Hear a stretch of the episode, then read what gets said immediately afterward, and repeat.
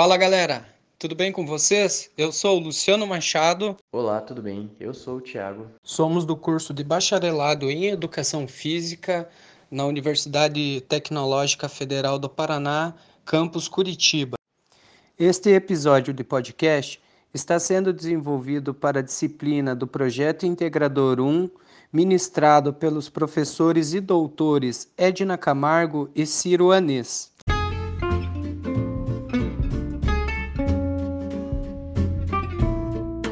Bom, desde já eu venho agradecer a disponibilidade que o professor profissional e mestre Jefferson Towney nos deu aqui para ajudar a desenvolver esse episódio do podcast, cujo assunto é o marketing esportivo. Obrigado, professor.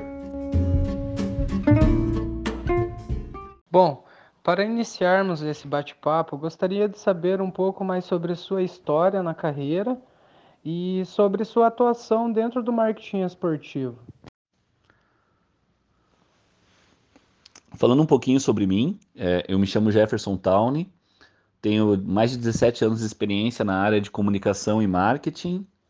É, já tive aí uma passagem por várias agências de publicidade, comunicação como um todo, departamentos de marketing em Paraná e São Paulo é, especificamente na área de marketing esportivo, né, que é o tema desse podcast.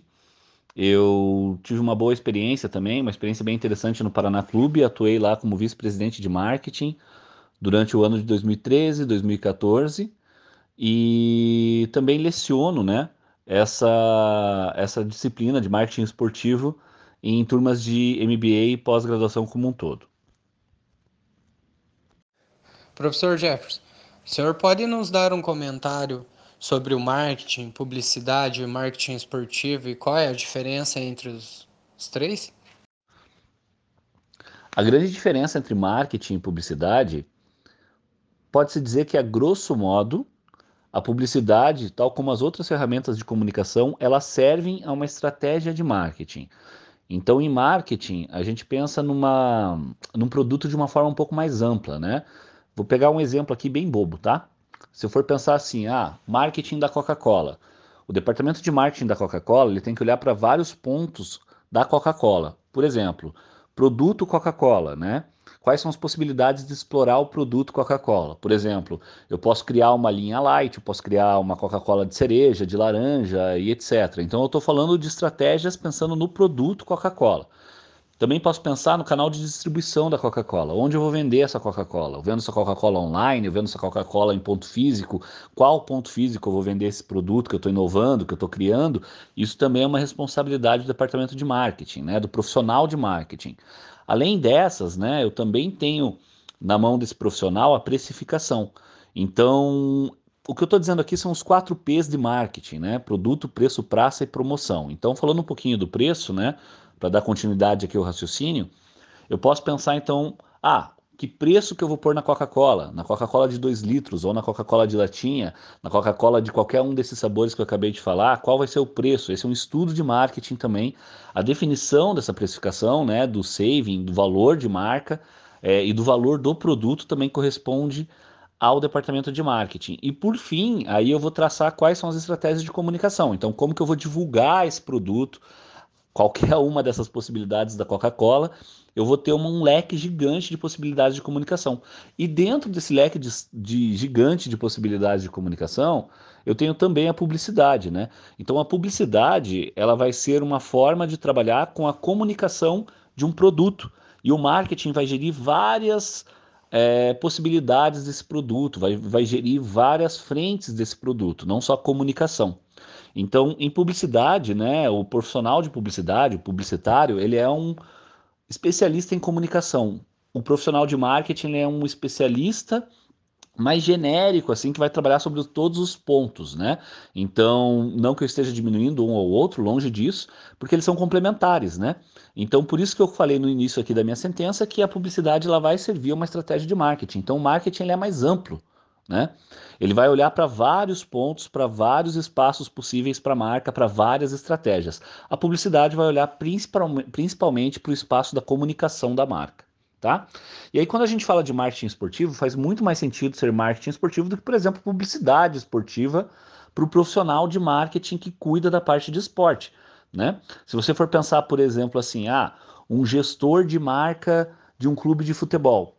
Evidente que ele vai ter que se preocupar com o produto, ele vai ter que se preocupar com a distribuição do produto, ele vai ter que se preocupar com os preços dos produtos, ele vai ter que se preocupar com o fornecedor de material esportivo, com várias frentes, e uma delas é a comunicação também. Então, por isso que a gente chama um profissional de marketing esportivo, né? Porque ele vai olhar para várias frentes e não somente a comunicação de uma marca ou de um atleta, ou por aí, ou por aí vai, né?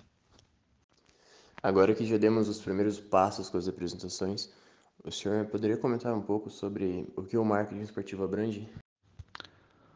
Bom, o marketing esportivo por si só é uma área extremamente ampla.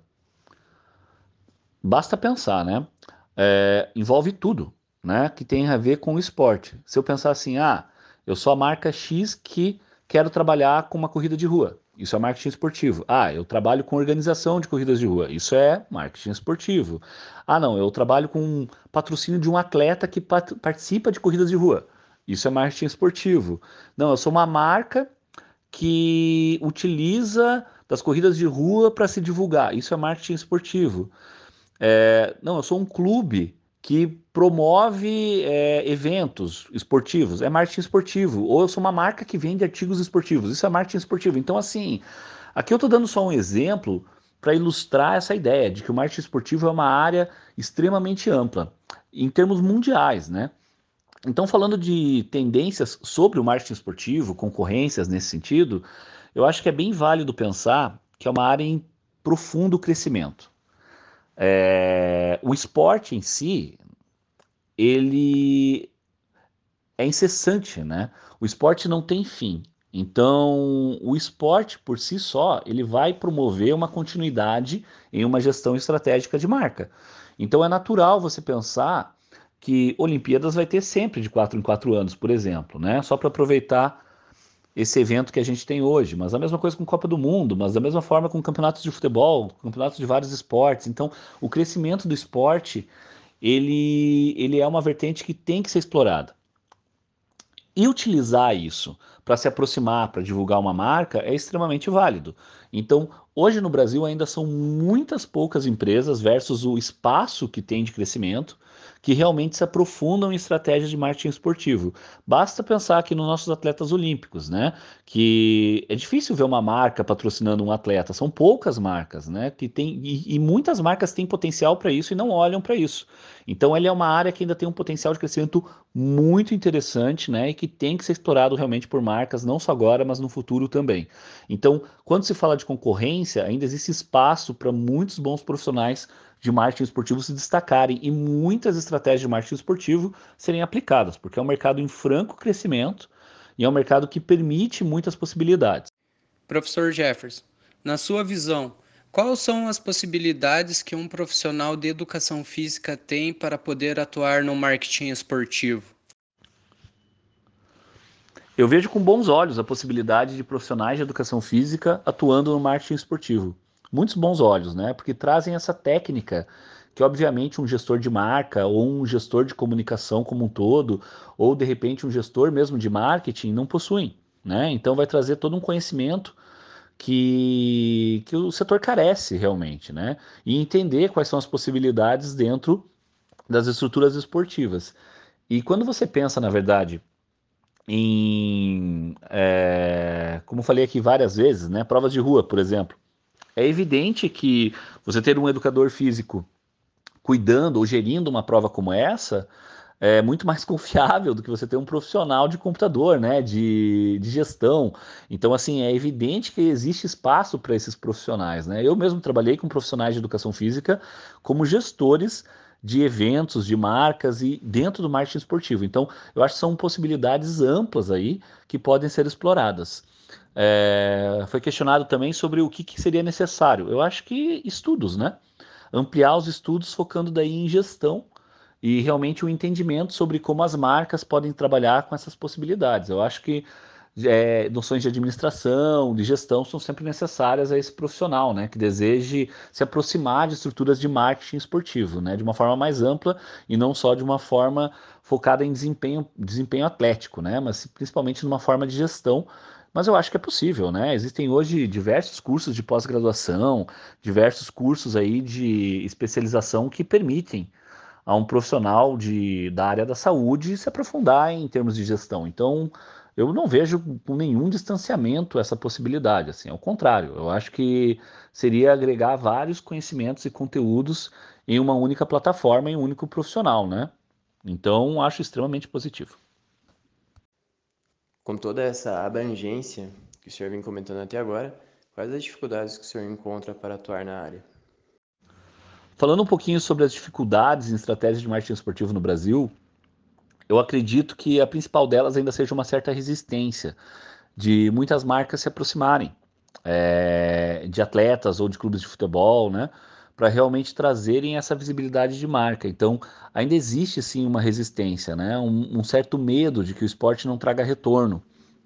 Eu considero essa uma visão equivocada, mas eu acredito que existe ainda em um grande volume de empresas, né? É, de administradores e gestores de marca esse medo de se envolver com o esporte, né? E apesar de eu achar equivocado, eu, eu, eu confesso que eu vejo sentido, né? Porque realmente, né? Você estar num, numa camisa de um time que perde, né? Ela não é um sentimento agradável, né? E a gente vai ter cases negativos também. É, por exemplo, briga de torcida, né? Você ter a tua imagem veiculada. É, existiu já um case, né? Não vou citar aqui, claro, por questões éticas, né? Mas assim, basta procurar na internet, né? Brigas de torcida é, com, com torcedores ensanguentados e uma marca na camiseta. Isso é óbvio que é uma imagem que nenhuma marca quer, né? E isso acontece no Brasil e fora do Brasil, né? Esse é só um exemplo, mas assim, é, inúmeras possibilidades, né? Um atleta envolvido em um escândalo, e a marca acaba sendo envolvida indiretamente. Então, aí a marca precisa se reposicionar, repensar, rever a estratégia. Então, existe sempre um risco, né? que eu considero um risco baixo, mas existe, não dá para ignorar, né? É, em se aproximar de estratégias esportivas, né? Tudo pode acontecer em relação ao esporte. Isso tem que ser pensado para uma marca. Entretanto, volto a dizer, acho uma estratégia extremamente louvável e inteligente, né? Como gestor, eu sempre vou pensar que eu quero o melhor para minha empresa e o melhor retorno. E o esporte permite isso. Para finalizarmos o nosso podcast, Queria pedir que o senhor comente um pouco sobre o impacto que a pandemia teve sobre o marketing esportivo.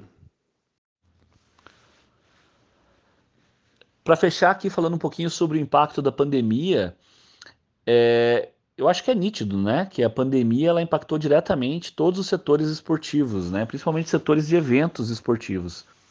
Então, se você for pensar como corridas de rua, né, foram vetadas. E uma empresa que trabalhe com marketing esportivo ou que tenha uma principal plataforma de comunicação, essa ideia de trabalhar com corrida de rua, por exemplo, obviamente ela foi prejudicada. Então, eu acho que a pandemia impacta bastante no sentido de provas e de competições, porque, obviamente, isso tem um efeito sobre é, os benefícios, né? E principalmente sobre o retorno possível em estratégias de marketing esportivo. Então, eu acho que a pandemia impactou diretamente o setor e realmente o setor precisou se reinventar, né? Acho que efeito disso são várias possibilidades aí de lives que falem de esporte, né? Próprios treinamentos e através de lives ou de outras possibilidades digitais que trazem é, as condições de que o esporte se reinvente também, né? Então, a pandemia impactou o esporte como impactou vários outros setores, né? Acho que isso é inegável. Mas com certeza, né, pela própria essência esportiva, né, o marketing esportivo também tem tudo para dar uma volta por cima, né, desse momento que a gente vive hoje e voltar com bastante força, né? É, se você for pensar em, em números de, de alunos futuros de academias, é, de possibilidades de, não sei, de boxes de crossfit, ou de provas de rua, ou de voltar a praticar esportes, eu acho que assim, vai existir aí um, um, um, grande boom no futuro, ao meu ver, da busca né, do consumidor final comum é, por uma imersão maior no esporte. Eu acho que várias marcas podem se beneficiar disso no futuro.